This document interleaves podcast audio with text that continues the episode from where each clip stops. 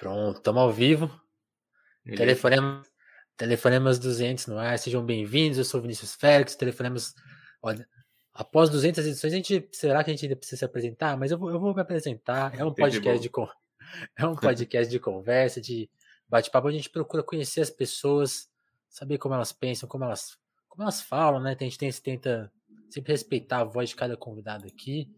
E hoje é a primeira vez que eu tô entrevistando alguém de um, de um universo, né? Acho que também em 200 episódios vocês me conheceram um pouco aí, sabem um pouco dos meus gostos.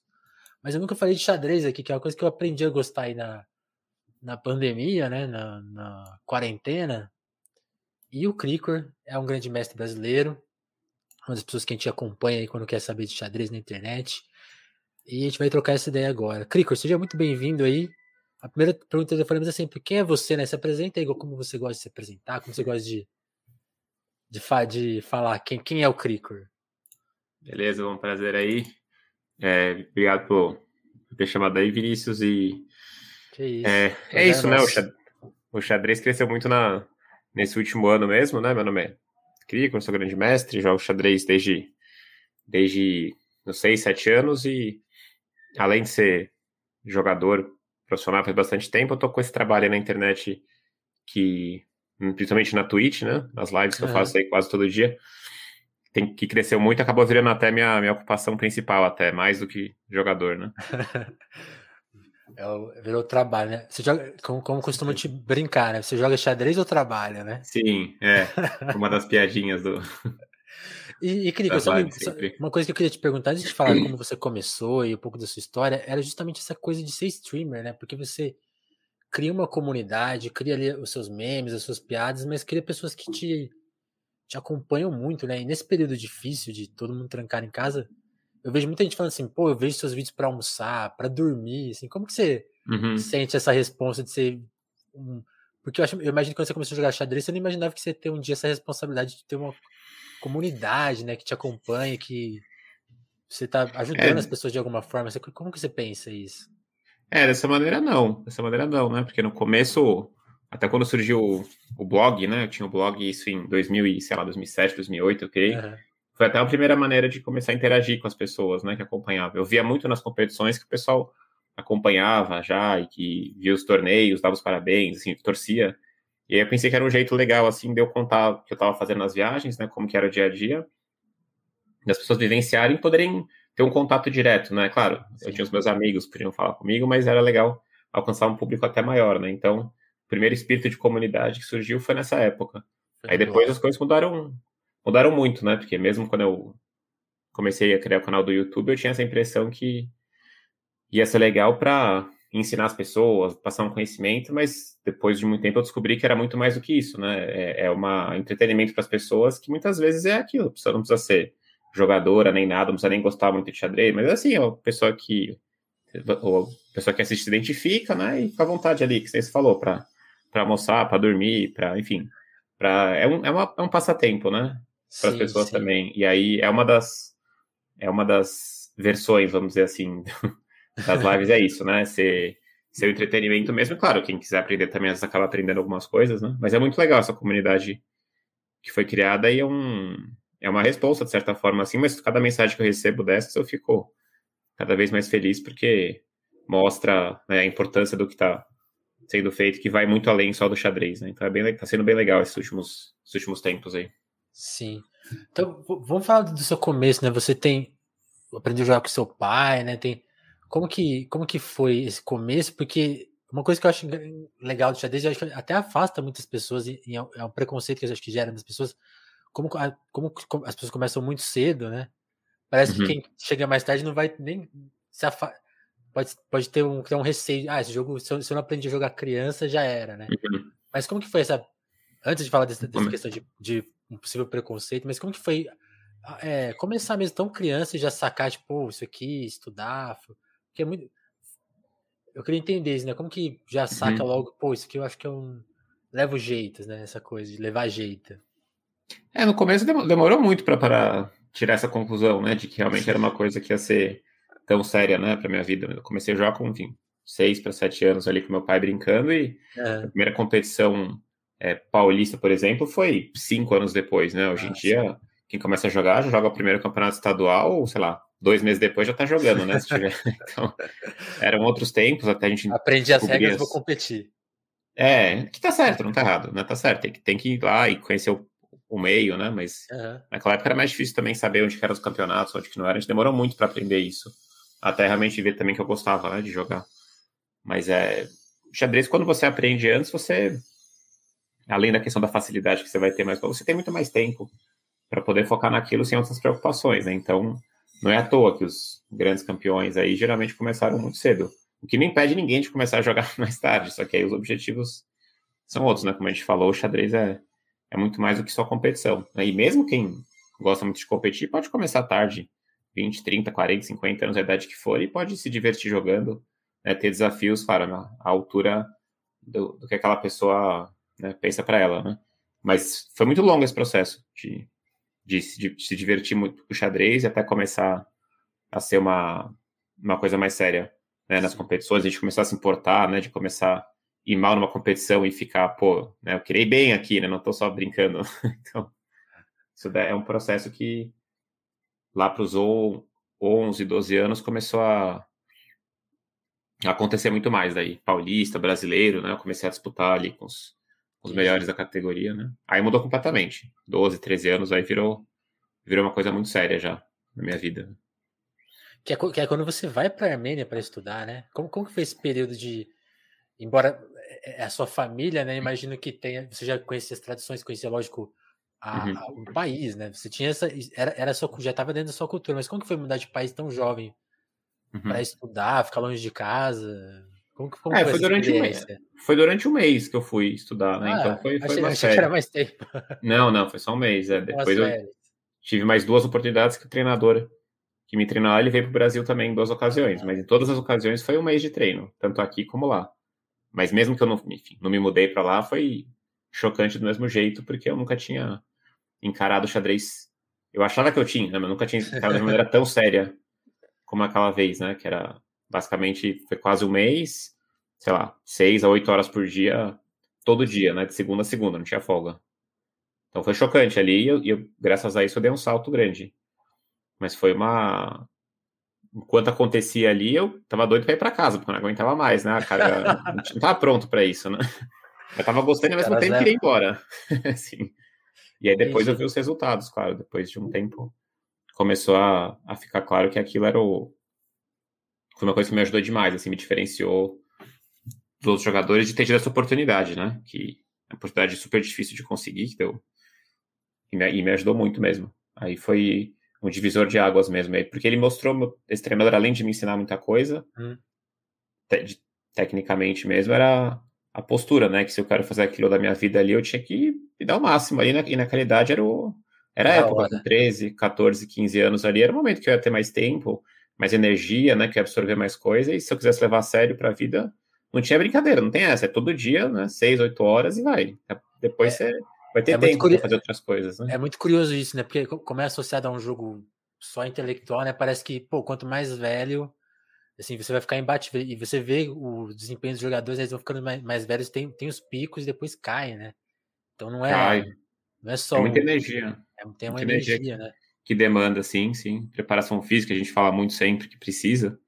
Então você tá ali com conhecimento 50, 60 anos, tem todo o conhecimento que os mais novos não têm, mas você não tem mais energia para ficar jogando, né, vamos dizer, um torneio de nove dias, né, todo dia cinco horas, e se preparar antes também. Então, você vai numa competição, um jogo de quatro horas, não é só aquelas quatro horas, você prepara mais duas antes, depois você revisa depois mais duas, então é o dia inteiro. Você coloca aí é muito desgastante, muito desgastante. É. A experiência soma demais, mas sem a energia a juventude ali é muito difícil você ser o melhor, um dos melhores, né? Você tem umas exceções aí, o próprio Anand, que se aguenta até hoje aí com mais de 50 anos, mas é exceção, né? O cara é lenda das lendas ali, né? Para ele Sim.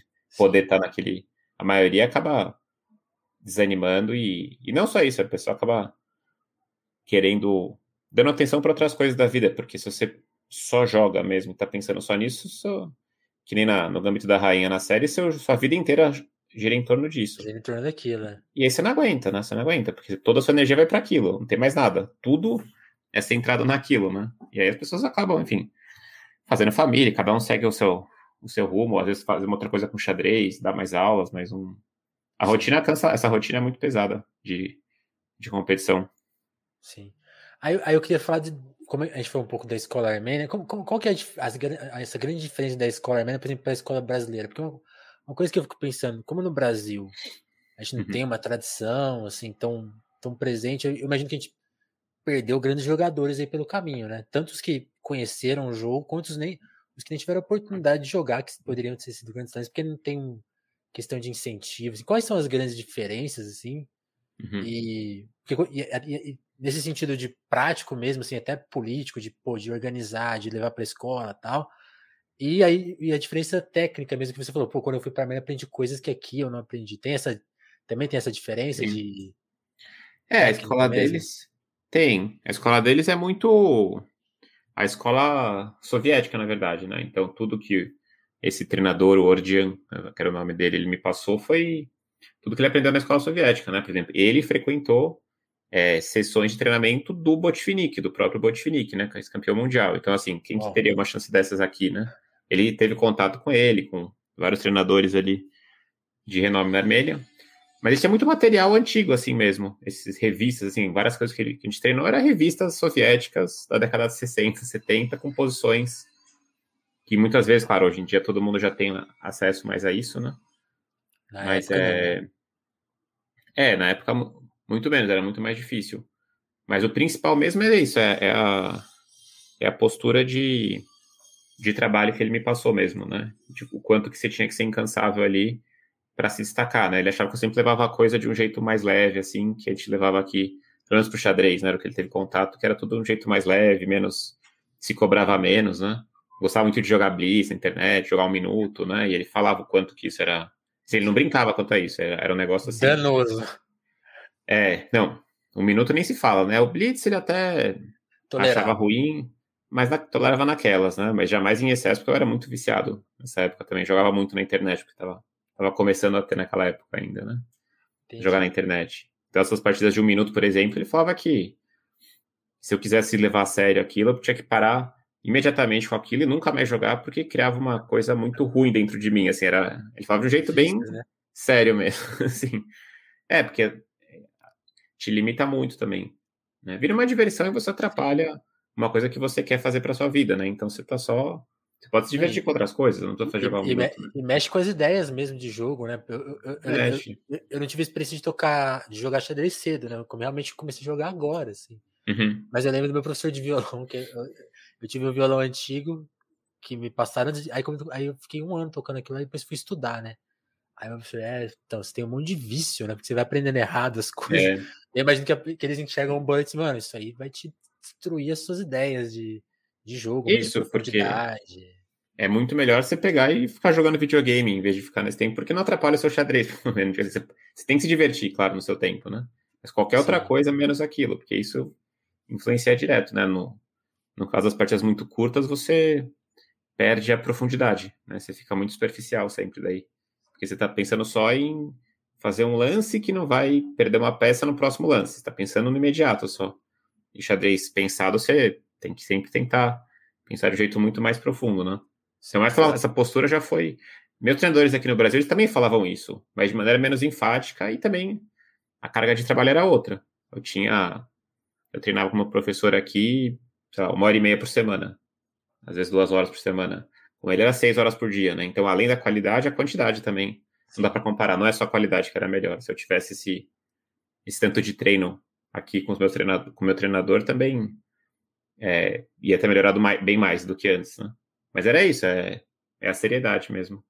Que, que eu acho que é a principal coisa que eu aprendi dele. Né? E, e, essa questão de escola, assim, o que, que, você acha? A, a, a, gente perde muito por falta de organização? Ou, ou você não vê que é. esse é o problema? Assim, qual que seria.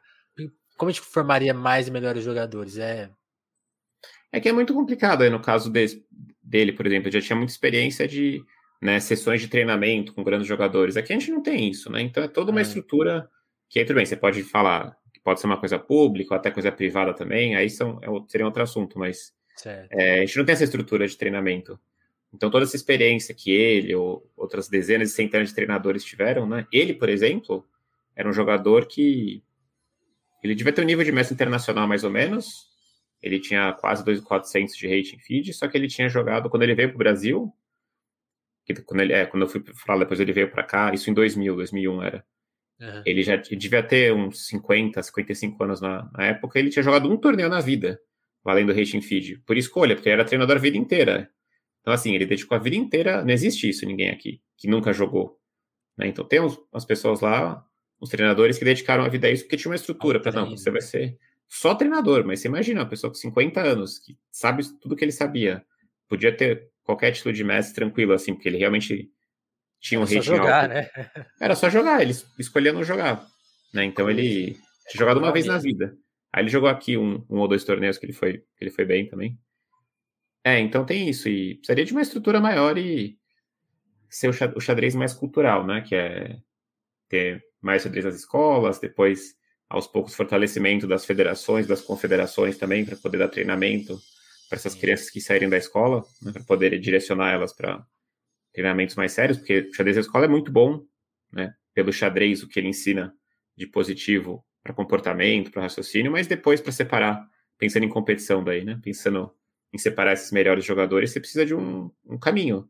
Você jogar eles aí e esperar que cada um tenha condições de contratar um treinador particular é muito difícil. Primeiro que é caro, né? Segundo que não é uma coisa estruturada, né? Então, é... mas não é só o xadrez que sofre com isso. O esporte no Brasil, a gente vê pelas Olimpíadas aí a dificuldade dos atletas todos sem patrocínio, né? Até que tá na TV o tempo inteiro ganhando medalha em esporte muito mais popular que xadrez.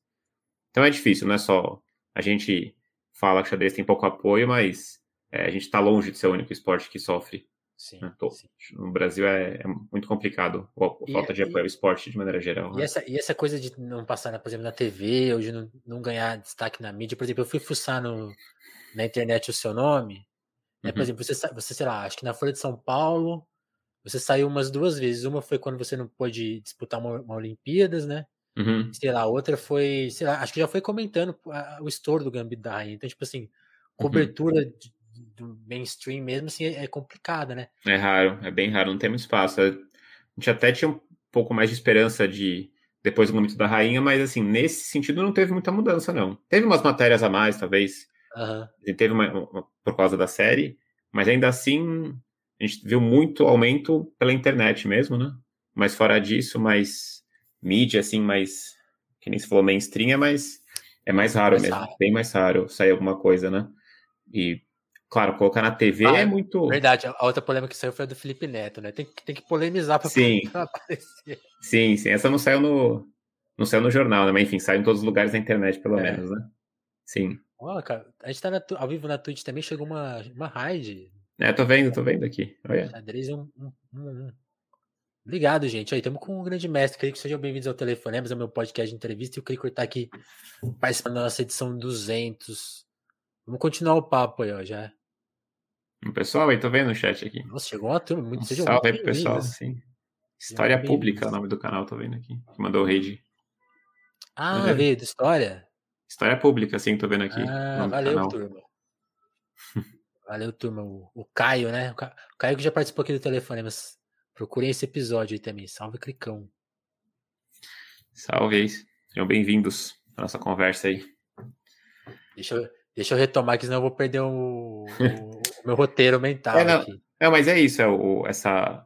A gente alcança muito pouco a mídia, né? E dá para entender um pouco a mídia, por exemplo, na TV, assim, porque o, o que interessaria a TV é o que a gente está vendo até alguns eventos aí do Magnus Carlsen, mais rápidos, rápido e blitz, com, com, comentarista tal, assim, uma coisa até dinâmica, né, de acompanhar, porque mesmo quem não sabe, você não acompanha o jogo na íntegra, mas você vê a barrinha ali, a avaliação, quem tá ganhando e tal, quanto tempo demora em cada lance, né? Sim. Agora essas competições que você, a gente, xadrez clássico não tem como aparecer na TV. Né? São é. jogos muito longos, né? E aí acaba dando espaço para o xadrez um pouco mais curto, né?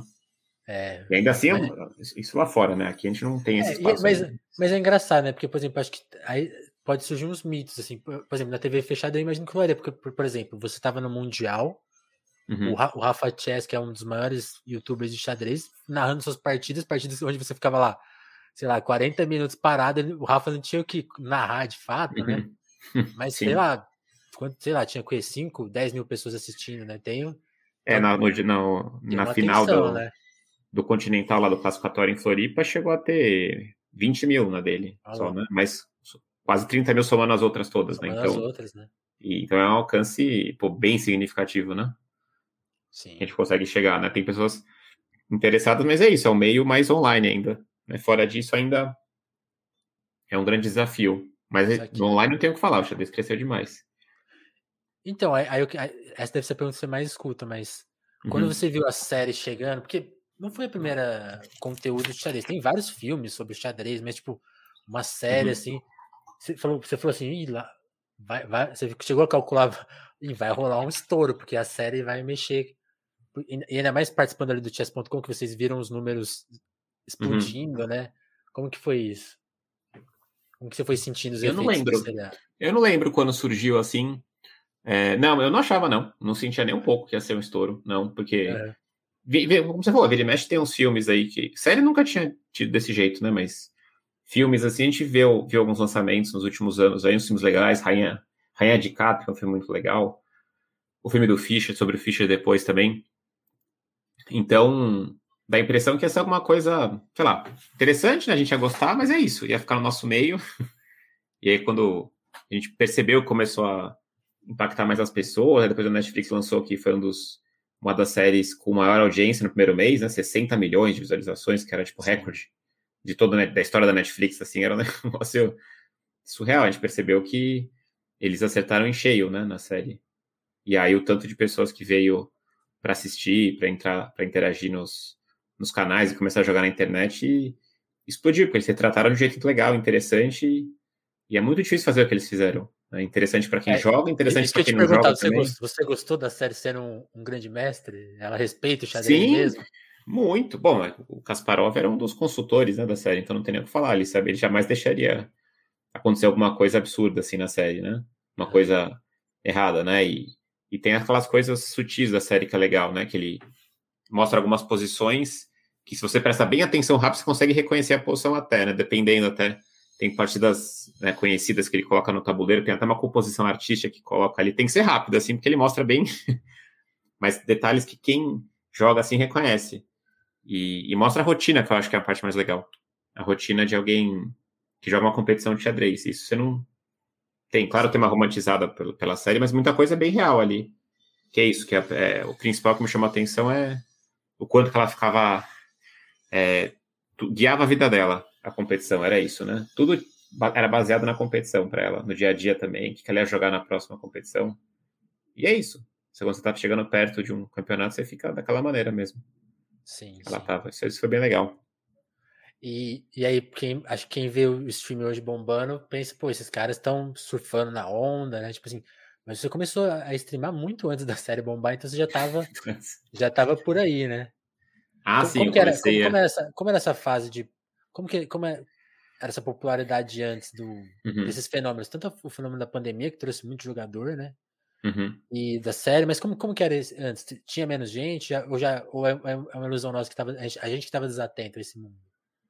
Não, tinha bem menos, é. O que eu tinha antes, como eu falei, tinha o um blog lá atrás, aí eu criei o canal no YouTube, coloquei alguns vídeos de análise que eu fazia, assim, que seria tipo um vlog, assim, que eu nem faço mais é. hoje, né? O pessoal pede, oh, faz um vlog aí na Rússia, não sei o que, eu nunca mais fiz. Mas eu fiz na época, assim, mais analisando os jogos e às vezes conversando da rodada, assim, isso no YouTube. E aí tinha uma, uma audiência pequena, assim, mas eram vídeos, né? Aí as lives começaram em 2016, né? Cinco anos já, né? mais para os eventos do chess.com. Já, já na Twitch? Já era Twitch. Só que isso nos eventos oficiais do ChessCon. O meu canal 2017 eu criei. Já tem quatro anos, não tinha ninguém nessa época. Não tinha nenhum streamer. Era um Era deserto. Eu, é, deserto. O Justi, o Luciano Justi, que é streamer do ChessCon também, ele acho que criou nessa época, o canal um pouco depois, mas era. Acho que eu fazia duas vezes por semana, nem lembro, duas, três vezes por semana. E não sei, quando dava 20, 30 pessoas assim, era uma baita, baita conquista, eu ficava super feliz já, né? E aí era isso mais ou menos o, o alcance. Que demais. E aí foi aos Porque... poucos crescendo e, bom, hoje mudou completamente, né? Mas Sim, hoje... imagina que não tinha, não tinha público, né? Porque só tinha um canal. Não é que as pessoas estavam nos outros canais, né? Que não tinha nem, não tinha nem concorrência. Assim. Você não tinha que assistir. Construiu no braço mesmo nessa audiência. É, porque eu achava que. Eu falei, bom, é, pô, já tô jogando faz muito tempo, né? Já tinha, enfim, o pessoal me conhecia pelo blog, pelo YouTube. Eu falei, o pessoal vai acabar querendo assistir, né? Mas eu descobri que tinha uma comunidade que não tinha nada a ver com as pessoas que eu encontrava nas competições. São pessoas que é um público-alvo 100% diferente, assim. Tem poucas pessoas que jogam que assistem também. Isso, porque eu achava que eu falei, bom, vai, vai ter um público legal, né? E aí o público eram outras pessoas, né? E aí que a gente começou a criar essa comunidade, que foi uma coisa bem, bem legal, mas era. Alguém é brincou aqui no chat que você foi visionário e acabou sendo mesmo, né? Porque agora você você conquistou assim. um espaço no, no, time Fúria, né? Que é um time de esportes, né? E Sim. o xadrez meio que virou um esporte, né? De alguma Sim, forma. Sim, tem esse né? lado. Tem essa faceta do xadrez também. Tem as competições online, né? Que elas não, não substituem né, o xadrez presencial, mas o xadrez tem espaço para isso, né? A vantagem do xadrez é que ele é um, é um dos únicos esportes que você consegue reproduzir, né? Exatamente igual no presencial é. e no online. Né? Você tem, claro, numa, vários numa live, eu, eu, fico acompanhando suas lives e às vezes mando pergunta. Uma vez eu te perguntei se era até diferente jogar, né? Porque a forma uhum. que você visualiza as coisas tem, tem um. Aí você comentou assim, não, tem um. Tem. tem um lance do presencial, né? Que você joga melhor ou pior ali. Pode, é. Não, se você jogar só presencial, você acha um pouco estranho jogar online e vice-versa. Se você está acostumado com os dois uh, por um, um, tempo na vida, é normal você. Sim, você acaba vai, jogar, vai jogar parecido, mas sua visão é uma coisa científica isso, a visão vai ser diferente. Né? A visão que você tem do tabuleiro aqui ou do tabuleiro aqui no computador, ela é outra, né? Mexe um pouco, é, mas isso para as partidas mais curtas, que você depende um pouco mais de reflexo, intuição. Num jogo mais longo não vai mudar nada, praticamente nada, né? Seria uma coisa muito pequena, né? Mas o xadrez mudou demais nesse último, nesse último ano, né? A gente conseguiu ganhar esse espaço nas, é, dentro, dentro dos esportes, né? Eu acho que a gente, mesmo sendo um esporte muito, muito mais antigo do que qualquer esporte, a gente tem muito é. para aprender com toda a estrutura que os esportes têm aí de competições, de comentários, de narração, de público, né? O xadrez está muito atrás ainda nisso, apesar de ter muito mais tempo, a gente está engatinhando ainda nisso. Nessa... Sim. Tem muito para aprender das outras, dessas organizações, enfim, dos canais que fazem transmissões, aí a gente sabe o baita sucesso que é os campeonatos de LoL, de CS, e o xadrez tem melhorado essa coisa da narração, de produção, mas a gente está ainda crescendo muito, assim, tem muito espaço para crescer ainda. Sim, isso. Sim. Saquei. Saquei. E, e nessa questão de, de, transformação do jogo mesmo, você acha que a gente, por exemplo, a gente tem. A gente te viu no uhum. Mundial agora, né? Você tinha disputado em 2019, uhum. tinha ficado na primeira fase, e agora esse ano foi até a segunda, né? Uhum. Como que como... Aí eu queria até saber qual que é o histórico. O Mequinho chegou a, a, a, a ir para candidatos, né? Que é aquele hum. pré-mundial, né? Queria que você Sim. explicasse um, um, pouco dessa parte mais histórica do Brasil, assim, no xadrez. A gente uhum. Quem chegou mais longe e quão representativo foi você chegar tão longe lá no Mundial? Porque não é. Pelo que eu entendi, não é, não é todo dia que isso acontece, né? A gente, a gente tem. A gente não tem tanta, tanta, tanta tradição nos torneios, ou tô enganado? Como que é? É, o Mequinho ele chegou num, chegou no auge dele, ele chegou a ser o terceiro melhor do mundo, é, que foi, claro, uma baita conquista para um brasileiro, né? Sim. Ele jogou também o torneio de candidatos, que é esse torneio, enfim, antes de você, né? É o torneio que, o caminho para você desafiar o campeão mundial. E a gente teve muitos brasileiros que jogaram a Copa do Mundo também, né? O Mequinho acho que nunca jogou a Copa, nunca jogou a Copa do Mundo, eu acho. Assim, classificou algumas vezes, mas acho que ele acabou não indo. A gente teve vários jogadores, eu acho que o Milos e o Leitão foram que foram mais longe. O Fiat, o Fiat já chegou, acho que na segunda fase algumas vezes, mas eliminando um jogador de, de nível bem alto na primeira, né? Esse ano a Copa mudou um pouco de formato, já, já vou falar sobre isso também. Mas o Leitão e o Milos são os melhores resultados em, em Copa do Mundo. Eles chegaram, acho que, acho que na quarta fase. O, acho que o Leitão chegou, não sei se o Milos chegou, na verdade. Mas sempre que alguém chega lá, porque sempre tem um brasileiro na Copa do Mundo. Isso é. Desde sempre. 2005 começou esse formato como é agora. É, sempre tem alguém, algum pelo menos um tem. Que a gente teve quatro esse ano. Na outra vez só tinha eu em 2019 jogando, né? Sim. E é uma coisa diferenciada, assim, né? Você ir para a Copa do Mundo, porque você tá jogando contra. E se desafiar contra os melhores ali, o tempo de preparação é outro também. E querendo ou não, é, a gente se coloca ali, né? O Brasil tá, tá ali disputando com, com campeões mundiais, com jogadores, com países que tem muito mais tradição, né? Agora, em 2019, eu enfrentei um adversário muito, de muito mais alto nível do que dessa vez, porque o formato Sim. mudou da Copa, tinha mais jogadores, então eu tive uma primeira fase equilibrada com o meu nível. É, outra ah, vez sim. Não. Ah, Dessa vez foi bem mais... aqui, aqui. É, não é que ia ser fácil. Eu enfrentei um adversário do meu nível, exatamente do mesmo nível que eu. Então podia, podia ganhar, podia perder, de qualquer. Era, era equilibrado, né? Então, em 2019 eu não fui necessariamente muito pior que dessa vez. Eu só não cheguei na segunda fase porque eu tinha um adversário muito mais difícil, que seria mais ou menos o equivalente que eu joguei na segunda dessa vez, né? É, foi uma, uma Medjarov, né? Mas as Olimpíadas, que é outro torneio que a gente tem para para lutar contra, é, para enfim, enfrentar as melhores equipes aí do mundo. Na Olimpíada a gente chegou, acho que entre os 20 melhores do mundo na, na Olimpíada. Eu acho que foi só uma vez, foi em 2010, se não me engano. Foi um baita resultado, né? Na última a gente teve um resultado que não foi legal, mas a gente tenta lutar para ficar entre os 20 e entre os 30. É porque a gente está a gente não está se desenvolvendo em alto nível, assim, cresceu de mais popularidade, mas em alto nível a gente não está crescendo mesma velocidade que os países mais focados Sim. em xadrez, é, nem de perto. A gente uma, tem algumas. Uma coisa, que eu, uma coisa que eu notei, aí queria que você contasse, por exemplo, antes do Mundial, você estava super trabalhando, né? Você tá fazendo live, transmissão, então, tipo, o seu, uhum. Você não conseguiu, você não consegue dedicar o seu dia todo às preparações ou a estudar, né? Então isso já já é uma questão, né? Para jogar em alto nível, você, ah, você tem que lidar com o tempo, né? Até, até uma coisa que você falando em live, eu queria que você contar, tipo assim, para viver de xadrez, hoje dá pra, você pode dizer que vive de xadrez, mas não só do jogo, né? Não, não só sim, da competição, sim. né? Você tem que isso. ampliar o leque. Como, como, que, como que é isso? Quando você descobriu esse caminho, começando hum. tão cedo, quando que você falou, cara, para eu continuar aqui, eu vou ter que. Porque isso é uma coisa que eu acho muito legal dos grandes jogadores brasileiros, o Leitão, o Sup, Uhum. O, o, Evandro, né? Todos têm canais, todos trabalham muito para continuar jog só jogando, né? Como que é isso? Tem, tem, que virar um entretenimento, tem que saber lidar com câmera. Uhum. É, pois é, é que quando a gente começa, quando eu tinha meus, não sei, talvez 17, 18 anos, comecei a me destacar mais, o sonho de todo mundo, pelo menos, era você ser só jogador, né? Porque você sonha, bom, eu já virei grande, quer dizer, eu era, eu era mestre nacional nessa idade, mas eu sabia que eu ia acabar melhorando para tentar virar grande mestre. E depois você acha que o caminho, assim, você é confiante nessa época, né? Você acha que vai conseguir melhorando e você vai conseguir lutar para um dia talvez chegar entre os 200, 100 melhores do mundo, né?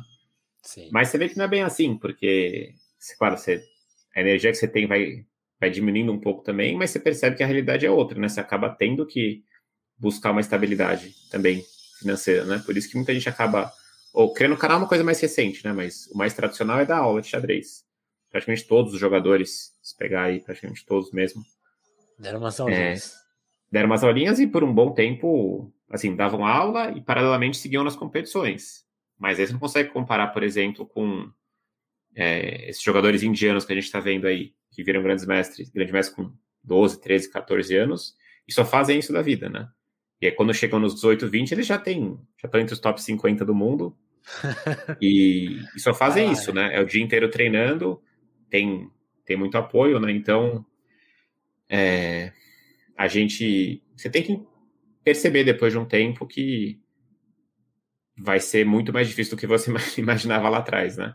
Dá para continuar melhorando, claro, mas sem o foco total, não tem como, né? Uma coisa que me ajudou muito aí foi entrar na Fúria no ano passado, me ajudou a conseguir, de certa forma, ficar mais tranquilo ainda para as viagens, tanto que eles me apoiam como jogador também, né? Um treinamento que eu consegui também para fazer com é, antes da de Floripa, antes da Copa do Mundo, que foi com o Rafael Leitão, foi muito legal também. Então, tudo isso que a Fúria me disponibiliza me volta a me dar bastante ânimo como jogador também. Mas, de toda forma, eu estou fazendo live, enfim, 5, 6 horas todo dia, né, por dia. Então, assim, eu já não sou mais só jogador faz bastante tempo. Muitos anos. 2015, acho que foi o último ano que eu só jogava mesmo. Não dava nem aula, não fazia nada. Eu consegui ficar por um tempo só treinando, só competições, e não foi por acaso, foi quando eu consegui meu rate mais alto, meu auge. Então, não é por acaso, quando você se dedica 100% a alguma coisa, o resultado vem. Aí eu comecei a fazer live, fui buscar mais, comecei a dar aula também, entrei no chess.com, que me deixou muito feliz, me deu muita estabilidade, mas entendia que o desempenho ia acabar caindo um pouco e tem que lidar com isso, né? Tem que lidar com isso, não pode ver como uma coisa que as pessoas tentem ver, tentam ver muito isso. Fala, Pô, Clico, mas você não tá melhorando, rating, faz vários anos. Fala, é, pois é. Muitas vezes. Me ajuda aí, vezes. pô.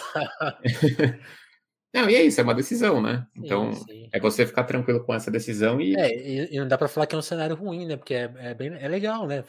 também ter, ter, essas atividades. Você, sim. Como, como, como eu te perguntei no começo, acho que você se descobriu um comunicador, né? Um... De certa forma, sim, é, porque o que eu, eu sonhava lá atrás é, foi mudando e abriu uma porta para uma coisa incrível aqui, que além de jogar, pô, conseguir né, motivar as pessoas, trazer esse entretenimento para as pessoas, é uma coisa que eu não fazia nem ideia que podia ser uma coisa real e, e acabou sendo legal. Então, é, esse é o jeito de ver as coisas, acho, e, e ao mesmo tempo, paralelo a isso, você pode, né? Assim, eu me preparo para os torneios quando eu posso, jogo com toda a vontade que eu tinha antes também, e segue aquela, aquele otimismo de tentar ir melhorando, mas consciente que não vai ser que nem antes. Sim. Ó, ó, ó, os fãs se manifestando aqui, ó. Ou era comunicador ou seria modelo. é, isso aí não rolou muito, Marcelo. Não rolou, né?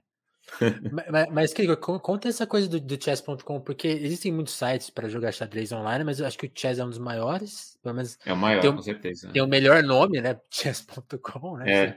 Todo mundo acha. E uma coisa que é muito legal, assim, antes, antes de eu te conhecer como jogador, eu te conheci como a voz do chess.com, né?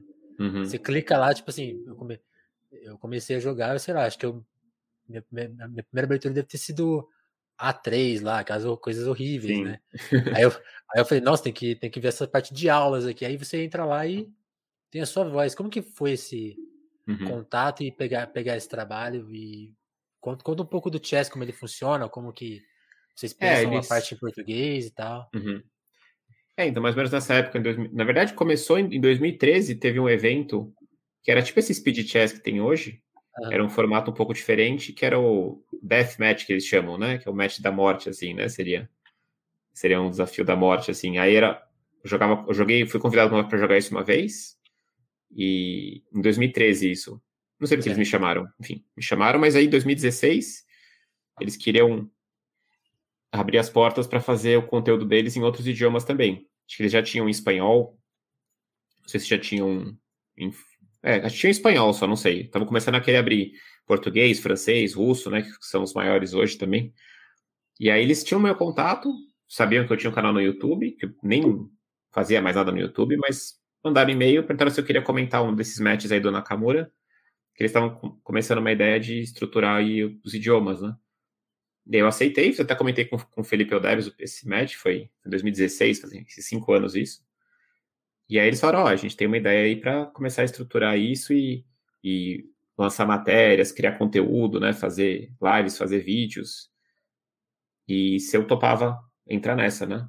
E aí tudo muito muito inicial, assim, era para eles. Eles também começaram a fazer o planejamento aos poucos, né? Sim. Então foi, foi aceitar um desafio. Eu falei, bom, de repente eu tinha um canal do YouTube, posso voltar agora a fazer esses comentários, parece legal. Eu vinha muito animado de jogar, mas eu falei, pô, né, é uma é uma porta que está se abrindo aqui, eu posso seguir jogando e vamos ver o que, que vai dar, né? Se der errado, eu volto a jogar aqui, e se der certo, de repente, pode ser uma coisa legal. E aí eles começaram a, a fortalecer a, o internacional, né, que eles chamam, né, que são, são os outros idiomas aí, que não, que não seja inglês.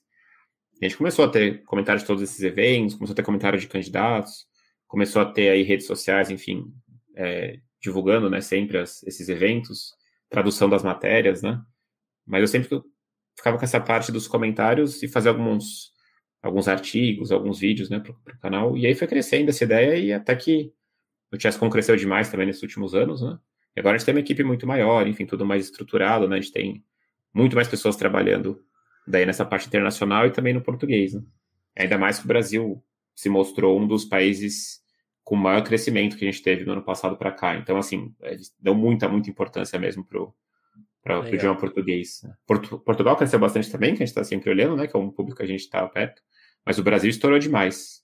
Demais em, nesse último ano, com o número de membros, né? Enfim, pessoal que está entrando. Então, isso aí foi uma coisa que deu uma, uma estabilidade muito muito boa para mim, desde que eles acreditaram nessa ideia e, e segue o trabalho. Cinco e anos depois. Desmentindo os boatos, o Crico não é o dono do chess.com, né? Como Sim, não sou. Não que eu saiba, pelo menos, por fora. Nossa.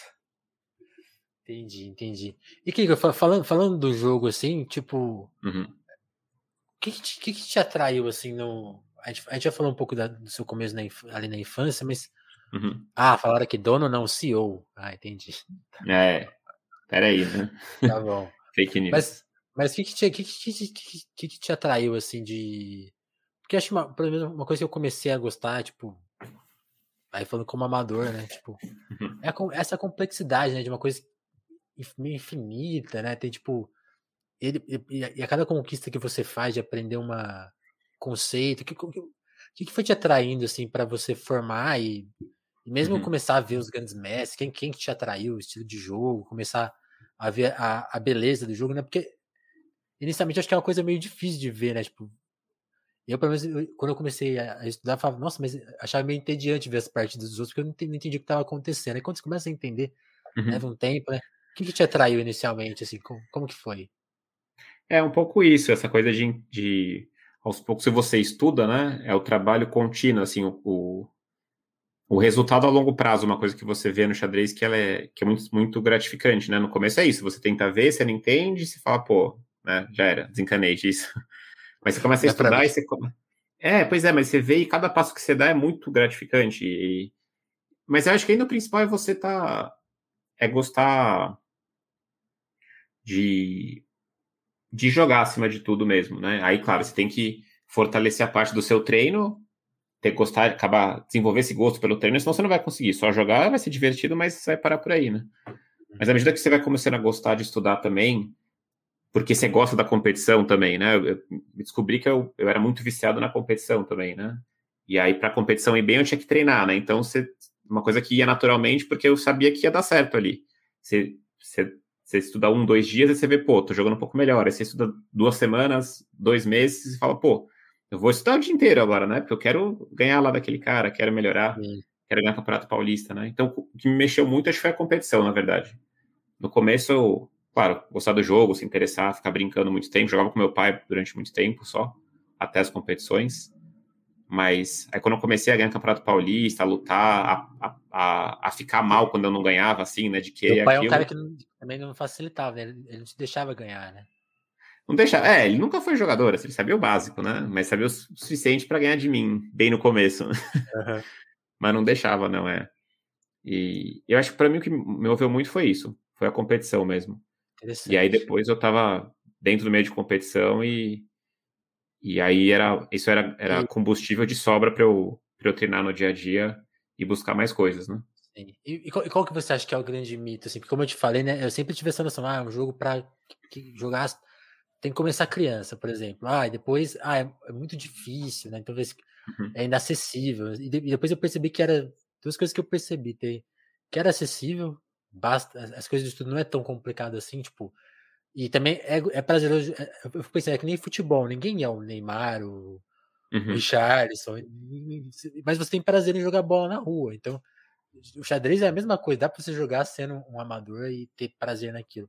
Qual que você acha Muito. que é o, os grandes mitos assim que, que envolvem o esporte?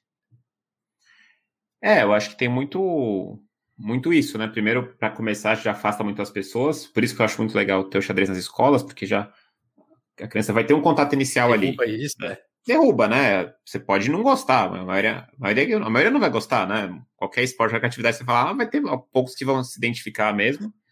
Sim. Mas você, você viu ali, né? Agora, muitos que podem falar, não, muito difícil, não sei o quê, complicado aprender as peças, mas você começa a ver, ver um checkmate ali, você fala, pô, de repente é legal até, né? E aí você identifica que você tem algum tipo de talento pro xadrez, porque eu acho que é o, um dos mitos, eu acho, principais é que né? Você tem que ser super inteligente para xadrez, você tem que ter uma puta memória, você tem que ser isso, né? Você tem vários tipos de inteligência para xadrez, né? Então, claro, memória ajuda, mas você pode não ter memória boa e você pode ter um reconhecimento de padrões muito bom.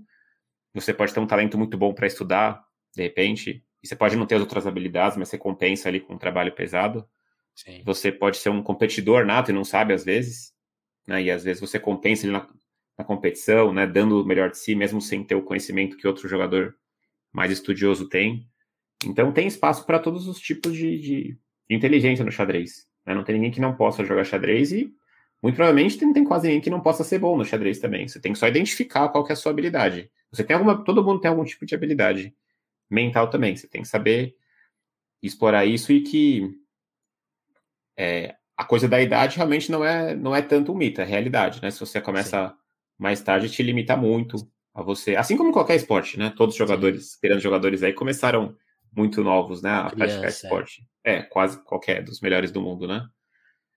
Uma, Isso não uma tem coisa, jeito, né? Uma coisa que me chamou a atenção, eu tenho, eu tenho uma dificuldade que a minha memória é muito boa. Não, não, uhum.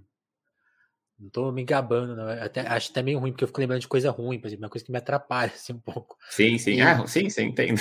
E, e, e, eu lembro que eu tava vendo, vendo o Gambito da Rainha, eu vi, né, uma, uma hora lá ela comentar, ah, você tem que usar isso, porque isso é uma coisa que te ajuda no xadrez. Eu falei, nossa, vou começar a jogar porque minha memória vai servir de algo, né? Por exemplo, uhum. uma coisa que eu achava impossível era essa coisa de, ah, o cara prevê lances e uhum. joga lá na frente, mas aí eu comecei a jogar, eu comecei a, tipo assim, posições que eu já joguei eu consigo memorizar, tipo, ó. Então, uhum. e aí é, é, muito legal ver, por exemplo, o Carlsen, né, que lembra de, de cabeça partidas clássicas de posições na partida Sim. da posição tal, e aí ele fala, ó, e a próxima jogada é essa aqui, essa aqui. Qual que é a sua habilidade? Você também tem uma memória boa? Eu pesquisando sobre você, eu vi, eu vi o Leitão destacando, por exemplo, uma coisa sua, que é uma característica sua mesmo, que acho que parece que, parece que nem os outros jogadores têm, que é do preparações de abertura intensas, né? Que você consegue ter o jogo pronto, assim, se, se o cara cair na sua preparação, lógico. Mas uhum. muito à frente, né? Quais são as suas características e, e explica um pouco elas, assim, como, e, e, também fala um pouco das suas debilidades, o que, que te, te, pega, assim, que às vezes você sente que te uhum. atrapalha. É, é, a coisa do Carlsen é, é, é um talento, é incrível que ele tem. O Juan só lembra dos piores. Pode acontecer é, também. Pode, é. É um talento absurdo que ele tem, assim, mas que ele desenvolveu com muito, muito estudo. Então, se ele lembra essas partidas, é porque a cabeça dele é muito boa, muito. É, tem muita memória boa, um talento realmente que ele nasceu com isso, mas ele treinou né, centenas e milhares de horas ali vendo essas partidas e revendo e revendo e olhando com calma, com foco, né? Não adianta você ver, né? Ele tá vendo com foco e a cabeça dele que é boa absorve essas informações, ele consegue lembrar disso, né? Muito tempo depois. Então é é uma soma de tudo, não é à toa que ele é o melhor do mundo meio que disparado hoje, né? Então tem que ter muita Há quantos anos ele é o melhor do mundo já? É, no, no, na pontuação faz 10 anos já. Ele é o campeão desde 2013, 8 anos. Mas ele tá no ranking, né, no topo do ranking faz desde 2011. Agora, é, falando de mim, uma coisa que eu. Assim, essa parte da preparação de aberturas aí tem a ver um pouco com. É, o trabalho. É um tipo de trabalho bem pesado esse. Né, que você faz com os computadores, assim, é um trabalho bem. que você fica um tempão e vai e volta, né? De criação. É tipo uma criação de conteúdo, criação de conteúdo para você. Você vai criando como se fossem uns artigos. É, claro que hoje em dia tem muito mais esses estudos de abertura divulgados aí, mas ainda assim, quando você faz é diferenciado. Você pode fazer da abertura que você quiser, né? Você pode comprar um curso de alguém que tem uma abertura específica. Mas é uma coisa que eu consegui fazer bastante tempo, porque logo quando surgiram os computadores mais avançados, assim, o pessoal começou a usar mais as ferramentas. Antes, para mim, em 2004, 2005, eu comecei a usar muito isso. E aí eu fiquei muito à vontade. Então, é o tipo de coisa que eu vejo que muitos outros jogadores do meu nível não gostam de fazer isso. Não tem muita paciência para ficar, né? E eu fico. Eu ficaria, fiquei horas e horas assim, para mim é super tranquilo. Deixo Vai. tudo analisando ali, gosto de escrever as coisas, deixar organizado. Então, talvez a organização, assim, de ter de material me ajudou muito, porque eu criei muito conteúdo desse tipo para mim. Sim. Isso me facilita muito, né, na hora de estudar. Mas de habilidades, assim, não sei. Memória eu vejo que tem outros jogadores que têm memória muito melhor que eu, para lembrar das aberturas, para lembrar de algumas coisas, assim. Quando a pessoa acaba de estudar e joga. Acaba de estudar antes do jogo, por exemplo eu, eu fico lutando muitas vezes para lembrar das coisas que eu acabei de olhar, assim, né? Eu tava até falando em live outro dia isso. Uhum. Mas uma coisa que eu, que eu acho que eu consigo fazer legal é identificar padrões, assim, nas partidas. Né? Lembrar, é, não seria, seria bem uma memória, né? Mas de bater o olho na posição e entender mais ou menos o que eu tenho que fazer, assim, né? Que todo mundo. O que tá acontecendo ali, né? É, pela estrutura de peões, eu sentir mais ou menos qual é o momento daquilo. E todo mundo desenvolve isso com xadrez, muito, muito mesmo, mesmo quem uhum tem um, tem um nível que se considera mais iniciante, mas a pessoa desenvolveu isso. Cada um no seu limite, mas todo mundo desenvolve isso no xadrez. Então, todo mundo que olha, você já sabe ali que é hora de dar um checkmate, de atacar, de defender, pela sua experiência. É hora de. Quando o adversário está com o rei todo exposto, você sabe que você tem que dar uns checks nele. É meio óbvio isso, né? Mas enfim, esse reconhecimento que eu acho que é uma coisa que eu, que eu consigo fazer legal e a, e a competição mesmo, a competitividade que eu acho que eu tenho bastante. Tem, tem outros jogadores também que não são tão competitivos, que eu acho que tem esse problema, que é algo negativo para resultados, pelo menos, e eu sempre fui muito competitivo. Isso é uma coisa que soma bastante, eu acho também, né? Não sei. E, e, qual, e qual seria a coisa que te atrapalha? Que me atrapalha? Ah, com certeza uma insegurança, né? Que até que você falou da questão do tempo, de eu ficar pensando muito. Isso todo mundo sabe, não é nenhum mistério, né? Não tenho nem, nem um pouco não de é vergonha charme, de falar. Né? Não é charme, o pessoal vê, né? Não é à toa que eu fico. Só é, é de propósito, né? Que você pensa uma hora ali, não sei o quê. É uma coisa que eu tenho que, eu, enfim, a vida inteira eu tenho que trabalhar, mas tem muito a ver com lembro, uma insegurança lembro, de você. Eu, eu, eu, posso estar enganado, mas eu lembro de ver, acho que uma partida só na Copa do Mundo que você gastou um tempo considerável ali. Uhum.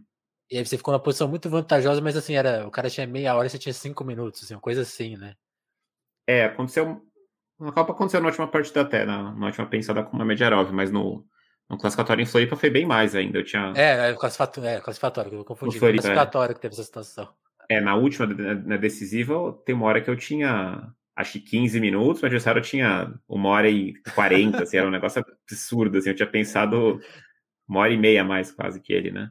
Eu, então... eu, já, vi você, eu já vi você falando disso. O que, que acontece nessa uma hora? Assim? Eu já vi você falando isso, mas eu queria que você contasse uhum. pra gente. Porque Acho que muita gente fica, fica com essa dúvida mesmo. Ah, é, é, é estilo, pode ter, deixar o cara também inseguro, porque o cara fala, pô, o cara pensou uma hora, eu, tô, eu não vou saber responder. O lance dele é que vai vir o lance, né? O que, que, que acontece nessa uma hora? Ah, mas geralmente eu acho que é esse ponto acho que é o contrário. O adversário, é contrário. quanto mais você pensa, ele fica mais confiante. Ah, Porque além de você estar tá pior no tempo, você vai ficar numa situação mais delicada, vulnerável, é, quem pensa muito geralmente está com muitas dúvidas, né? Também não é segredo isso. A pessoa sabe que se você soubesse o que você ia fazer, você teria jogado rápido. é verdade. Mas é isso, é muita. Você ficar conferindo muitas vezes é, uma análise que você fez. Porque raramente sai muita análise produtiva nesse tempo, né? É que às vezes você demora um tempo para se convencer porque você sente que é um momento crítico. Isso tem no xadrez, é um tema. Tem muitos livros que falam sobre isso, que é um momento crítico. Então você realmente tem que gastar mais tempo, porque é um momento que vai mudar o rumo da partida. Né? Tem muitas situações que você pode fazer, sei lá, três, quatro lances diferentes e eles são mais ou menos parecidos. Né? Normal, você sente. Agora você sente que é o um momento que ou você vai para lá ou para lá. Vai mudar totalmente a partida, né? E nesse momento crítico, eu acabo gastando mais do que eu devia um pouco mais, mas um pouco por isso, né? Essa coisa de ficar conferindo sempre. E isso é uma coisa que eu já tentei trabalhar muito ao longo do tempo e às vezes vai, às vezes piora, às vezes. Eu consegui jogar partidas boas lá de qualquer maneira, né? Mas é foi, uma coisa foi, que. Foi demais. Mas é um ponto que é, os jogadores mais destacados assim, eles acabam não tendo isso, tirando o, o, o Grishuk, né, que é um dos melhores do mundo, ele tem exatamente essa característica. O pessoal aí acompanha bastante, sabe, o, o Alexander Grishuk, né, que é um russo número lá, top 10 do mundo assim, ele tem essa característica exatamente igual assim. Né? E ele fala um pouco sobre isso também nas é, entrevistas. Ele fala exatamente a mesma coisa. E é o que o Fortitude está falando aqui, né? Deixa todo mundo desesperado. Dá o lance, é. Sim. É verdade. Mas esse é, acho que seria esse um ponto é, principal. Que, e, e é, mas é muito isso. A personalidade da pessoa, ela se reflete muito no tabuleiro. Muito. Isso é uma coisa legal do xadrez. Né? O jeito que você é no tabuleiro, você é na vida, geralmente. É assim. Interessante. Exatamente Porque, assim. Eu, eu queria te perguntar isso. Como, como, que você vê essa parte artística, né, do, do xadrez? Que, uhum. que acaba expondo, né? Isso, isso, que você falou é muito legal, né? Tipo assim, o, cara, o jeito que o cara joga, me joga, provavelmente é o que ele representa. O xadrez tem muito isso de ser uma representação da, da vida mesmo, assim, dos limites, né? Da, das uhum. possibilidades, uhum. postura, né? Acho que Acho que tem muito de postura, né? Você ser mais posicional, ser agressivo, ser. Sim, sim, é como ser você distraído. Porque são. Sim, sim, porque são coisas. O xadrez você tem que jogar o que te deixa confortável. E às vezes na vida você fica confortável sendo uma pessoa mais tranquila, mais segura para tudo, né? Não sei o quê. Ou a pessoa mais, mais agressiva, talvez, a pessoa que é menos menos preocupada com detalhes, talvez assim, né? Envolve, é, tá lidando com mais risco o tempo todo, para coisas pequenas que seja, né? Sim. E no xadrez você mostra isso, você representa no tabuleiro o que você é. E, você se, é interessante isso, porque a pessoa começa meio que te conhece pelo jeito que você joga, né? Pela postura da pessoa do tabuleiro também, né? Então isso é bem. Já vira uma terapia ali, né? É, é o próprio Calco, por exemplo, ele tem uma postura muito confiante o tempo inteiro, né? Ah, claro, ajuda o fato dele ser o melhor do mundo, né? E ser campeão do mundo. É um pouco mais fácil ser confiante, né? Quando você é o campeão do mundo. É, mas ele tem essa, essa postura e você vê que ele é assim na vida, né? Muito confiante, né? Muitas vezes ele dá entrevistas, a pessoa fala, pô, ele é meio arrogante, o jeito que ele fala, né? Já, em outras épocas já falaram uhum. muito isso, porque ele, ele é muito confiante no que ele fala, enfim, ele entende a, que ele realmente é o melhor, né? E ele não. Ele fala isso mesmo, né? Do Sim. jeito dele. Então. É, é, é difícil, é um né? Jeito, o melhor do mundo é não é. o melhor, né? Vou falar que é por acaso que tá acontecendo isso, né? Isso, não é, é 10 anos que ele é o líder, né? Que é o número um. E você já, já, você já desafiou ele, né? No xadrez e no basquete, parece, né? Sim, rolou um. é, eu joguei com ele em 2014, num torneio em Caxias do Sul. Que ele veio participar aqui no Brasil, logo depois isso. que ele foi campeão mundial. Uhum. Que eu até joguei com ele, é. E, e, esse basquete foi antes, foi 2011 ou 12. É o vídeo que tem ah. aí que o pessoal ah. tem, veio direto nas lives aí, que é aquele. Ele veio jogar um torneio aqui em São Paulo. E eu tava com o, o Levão Aranha, um dos jogadores ali daquele torneio, que era o número 2 do mundo na época.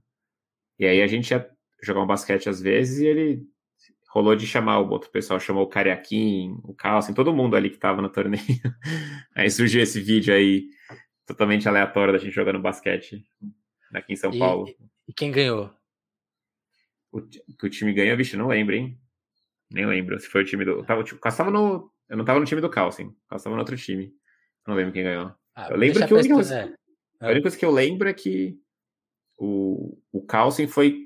E tava, um, tava sol, assim, tava quente. Eu lembro que o Calcin foi o que não cansou, assim. Tava todo mundo morrendo ele tava de boa ali, e aí mostra aquela Olha. coisa da preparação física. Preparação física. Como cara é. Tava todo mundo desmaiando, assim, morrendo. ele ali, né? Todo mundo parou ali, jogado no chão, assim, bebendo água. Ele, e aí? Acabou já? Aqui. Sem graça, né? e, né? De, de, partidas da sua vida, quem, qual, qual foi, você acha que é o seu grande adversário, assim? Partidas que você se orgulha? Ou adversários hum. que você orgulha de ter enfrentado e vencido, ou até ou perdido, gente que. O Carlos, uhum. contra o Carlos, por exemplo, você jogou só uma vez, né? Então é, foi só uma vez, saber, né? né? Sim. Mas quem, quem ah, seria esse adversário? Ah, não sei, tem vários, né? Assim, tem muitos rivais, né? Que você vai desenvolvendo ao longo dos anos. Geralmente é o pessoal de, da tua idade próxima, né? Que você joga em competições de categoria também.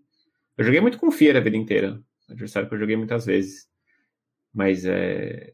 Mas tem vários aí. Né? O próprio Comequinho eu joguei poucas vezes, mas foram partidas que. Uma que eu ganhei no brasileiro, que é uma que eu gosto bastante, enfim, foi uma, uma semifinal de brasileiro, né, a parte que eu lembro. Mas adversários a gente vai criando muitos, né? E tem essa coisa de você, como é o esporte né, individual, você tá jogando com muitas pessoas ali que são muito próximas suas, seus amigos muitas vezes, e você tá jogando contra eles o tempo inteiro, né? O que é curioso, porque muitas é, vezes nos esportes. Isso que eu quanto você conhece o FIA, por exemplo? Já jogaram centenas de partidas. Sim, sim.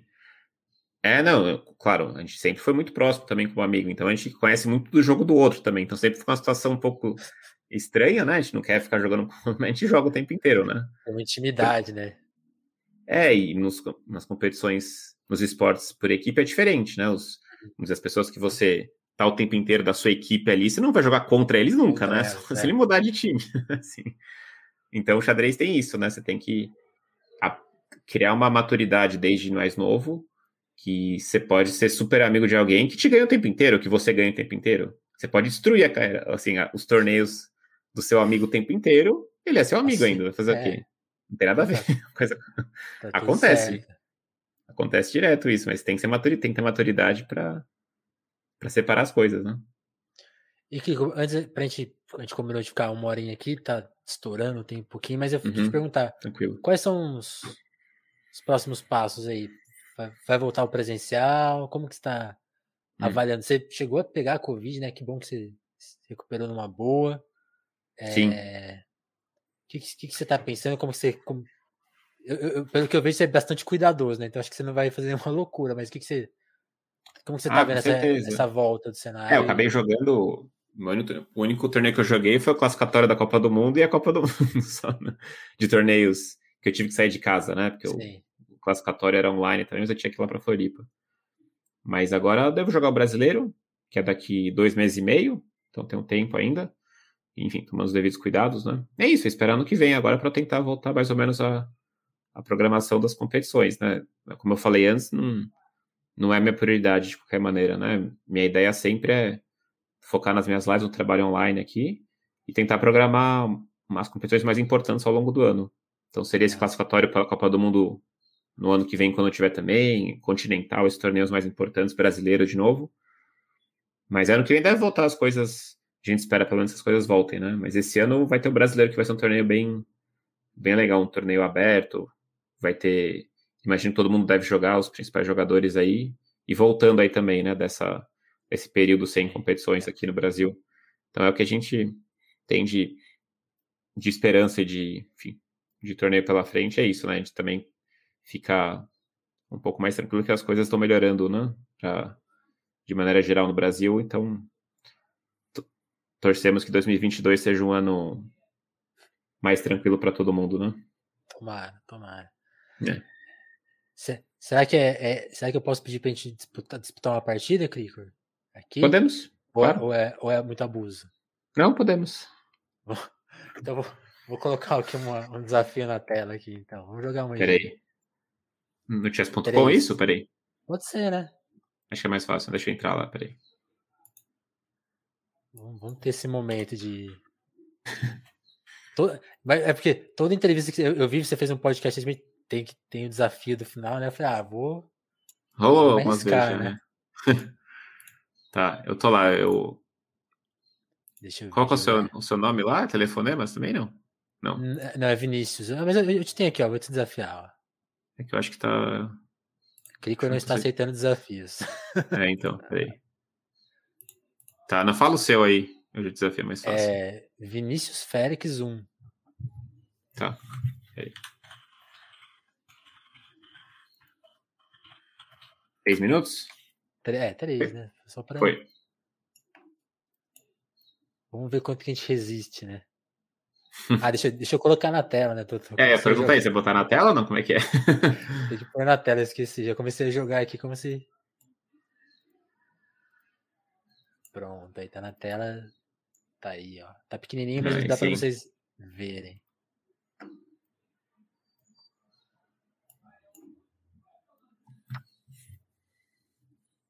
Jogando uma cara, defesa Karokan, que é a preferida da torcida. Caramba, hein? Deixa eu ficar de olho aqui no tempo para eu não dançar.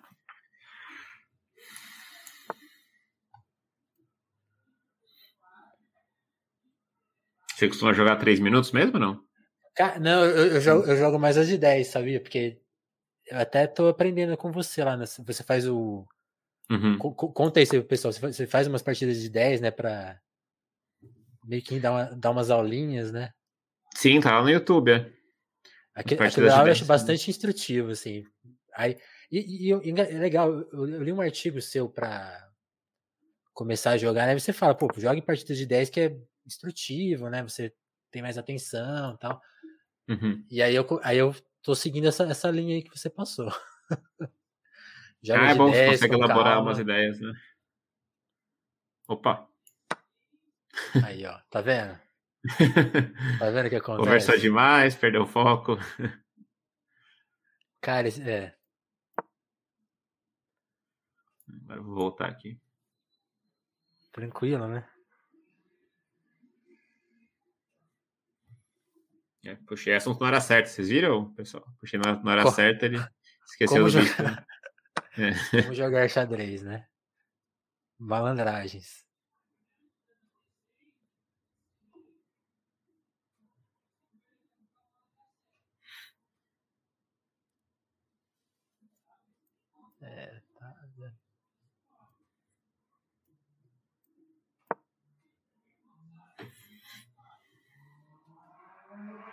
Deixa eu esconder o meu rei aqui. Ó, já, não tomando um mate pastor tá bom já, né? Não, o rei tá seguro. Não vai acontecer nada de ruim para ele por enquanto. é, esse momento que você já não sabe mais para onde ir, que é um momento complicado, né? É, logo depois da abertura, falta um plano às vezes, né? É, né? E aí você tem, você tem um minuto no relógio, realmente não dá. é, você costuma jogar só de 10 minutos, 10, 3 né? é muito rápido mesmo.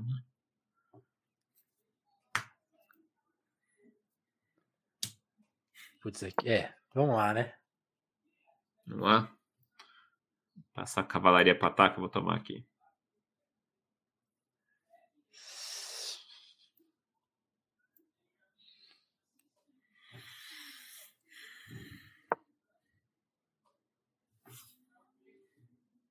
Vou, vou fugir de novo com o meu bispo aqui. Esse, Fez um estrago, hein? É, tá de brincadeira, né?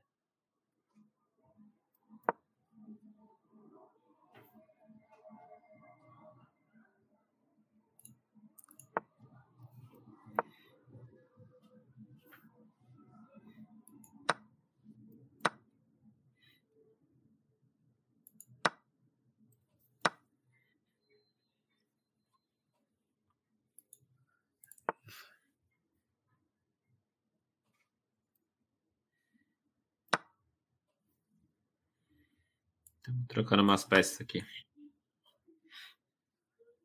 É, agora vai, vai, lá se vai meu tempo.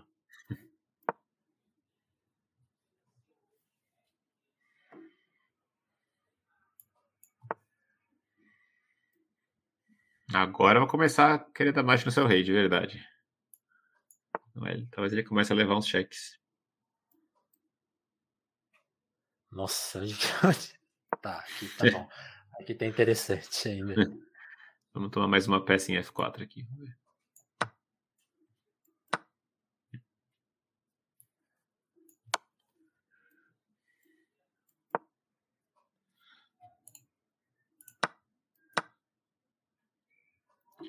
Vou colocar a última peça em jogo.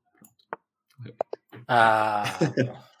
Pô, no tempo. Pô, foi, mas foi bom, hein? Depois eu, depois eu vou. Depois eu vou estudar isso. Vai pra claro seta, que, que sujeira. Sujeira. É esse, Só na maldade. Esse é, o nosso, esse é o grande mestre brasileiro, gente. É, que maldade. é.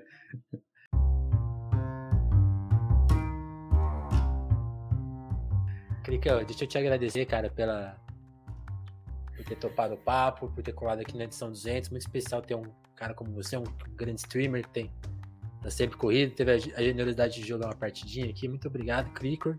Antes da gente encerrar, deixa eu só agradecer, né? O Telefonemas é um podcast que conta com o apoio dos seus ouvintes. A gente tem uma turma lá já que está no nosso apoia Então, para a gente fazer mais 200, 600 edições, colhem por lá.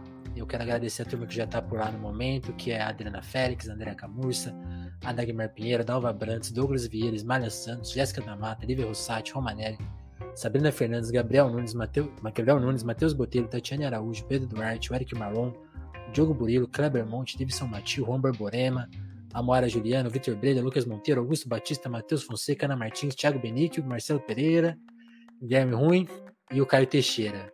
Tornem, é façam essa lista ficar impossível de ser lida ao vivo, eu vou ter que meter uma gravação e aí para tocar todo episódio. E agradecer também todo mundo que veio pela rede do História Pública, que já começou a seguir o canal.